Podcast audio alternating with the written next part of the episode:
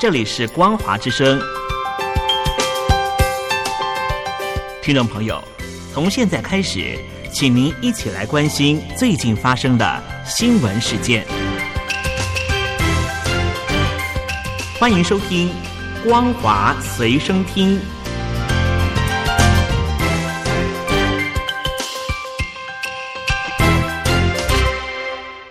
欢迎收听今天的《光华随身听》，我是兰玲。首先带您关心中国境内的重大消息。中国十一长假期间，由于中共当局依然严格执行清零政策，因此许多民众即使处于低风险区，外出或返乡时，仍得面临层层关卡。不少人反映，虽然按照规定，他们到达目的地后只需要实施三天两检。但实际上还是得进行七天集中隔离。奇怪的是，各地的防疫标准不一，部分地区甚至出现可以讨价还价的情况。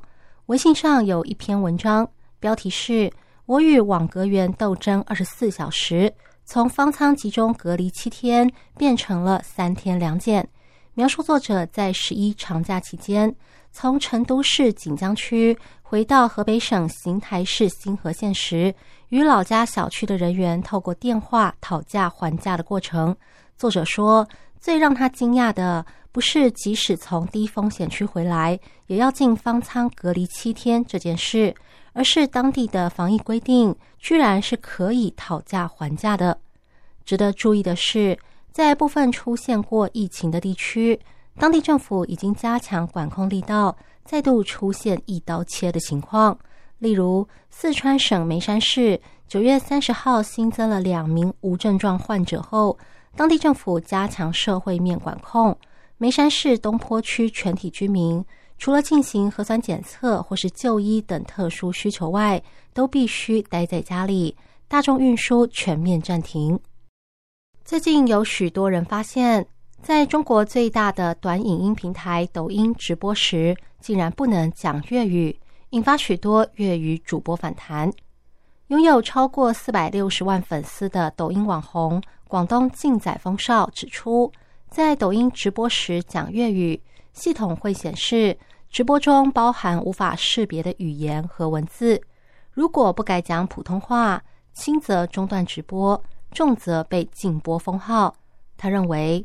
抖音明明会自动为粤语配字幕，却用无法识别语言当借口封锁粤语主播的账号，非常荒谬。在抖音上，超过一亿的广东网友使用粤语，比很多国家的人口还要多，网购消费力也是全国第一。既然抖音如此落后，他宣布退出抖音。也有广东网友强调，广东人可以没有抖音，但一定要有粤语。获得将近万名网友按赞支持，不少粤语带货主播也在直播的时候遇到类似情况。有一名主播在直播时播放粤语歌，结果节目也被中断。为什么抖音最近对粤语开刀？众说纷纭。外界普遍认为，可能是懂粤语的审核人员不足，加上中共二十大即将到来，平台担心出事，却又不能直说。因此，干脆采取更严厉的审查措施。新疆自治区为了防疫，当地官员大量喷洒消毒剂，导致数千人中毒。网络上最近流传的影片显示，当局在居民家里的内墙、家具、寝具以及冰箱内部喷洒消毒剂。居民说，自从封城以来，装有喷雾器的飞机经常在上空飞来飞去。政府在每户人家的屋顶和庭院喷药消毒，结果所有人都昏了过去，却没有任何人把他们送医治疗。在新疆和田地区皮山县，有居民向媒体爆料说，有个村庄至少因此死了十二个人。负责管理村内十户人家的一名地方干部也证实此事，说发生在九月二十号，死者包括妇女和小孩。住在美国纽约的维族医学研究员买买提表示，现有的抗疫消毒剂有许多种，不知道皮山地方当局使用的是哪一种。但研究显示，过度和长期使用抗疫消毒剂可能对人体健康有害。另外，中国新疆自治区当局也宣布，为了防止疫情向外扩散，已经暂停所有离开新疆的客运列车，好为中共召开二十大营造良好的环境。中国美国商会会长哈特指出，由于中国严厉的防疫限制以及中美经济脱钩等问题，跨国企业对投资中国的热度已经过去。许多公司正在重新评估在中国的运作，并寻找代替中国的新市场，例如新加坡和越南。上海美商会前负责人季凯文也说，中国的海外中小企业也正在寻找其他地方取代中国，希望争取喘息的机会。由于中小企业在调动上较有弹性，因此可以明显发现他们正在离开中国。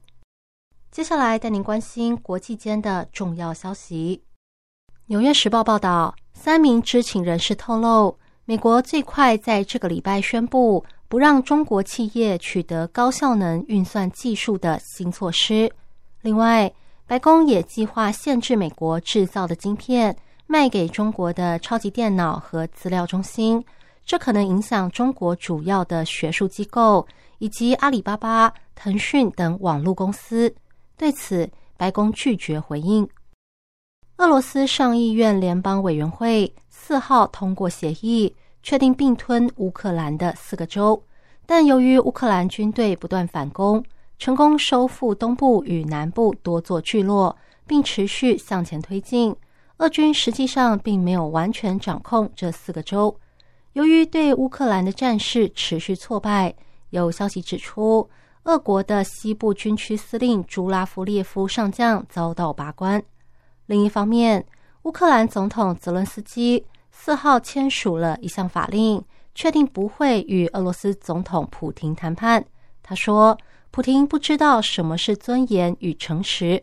乌克兰只会跟俄罗斯另一位总统谈话。”克里姆林宫方面则说，会等待泽伦斯基改变他的立场，或等到有。另一位乌克兰总统为了人民而改变立场。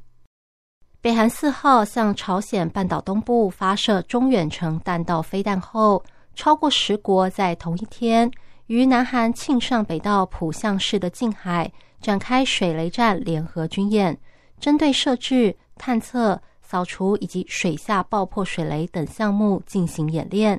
参与联合军演的国家包括美国、英国、日本。南韩以及加拿大、意大利、比利时、土耳其、澳洲和哥伦比亚等等。这项年度演习预计持续到十月十二号，目标是在以美国为首的联合国军司令部下加强合作，以应应朝鲜半岛的敌对状态。另外，因应北韩频繁试射飞弹，南韩以及驻韩美军在五号凌晨一点多。也朝着东部海域进行联合飞弹射击，双方各发射了两枚陆军战术弹道飞弹，都精准命中位在东部海域的标靶，以回应北韩的挑衅。以上新闻由兰陵为您编辑播报，感谢您收听今天的光华随身听，我们下次见。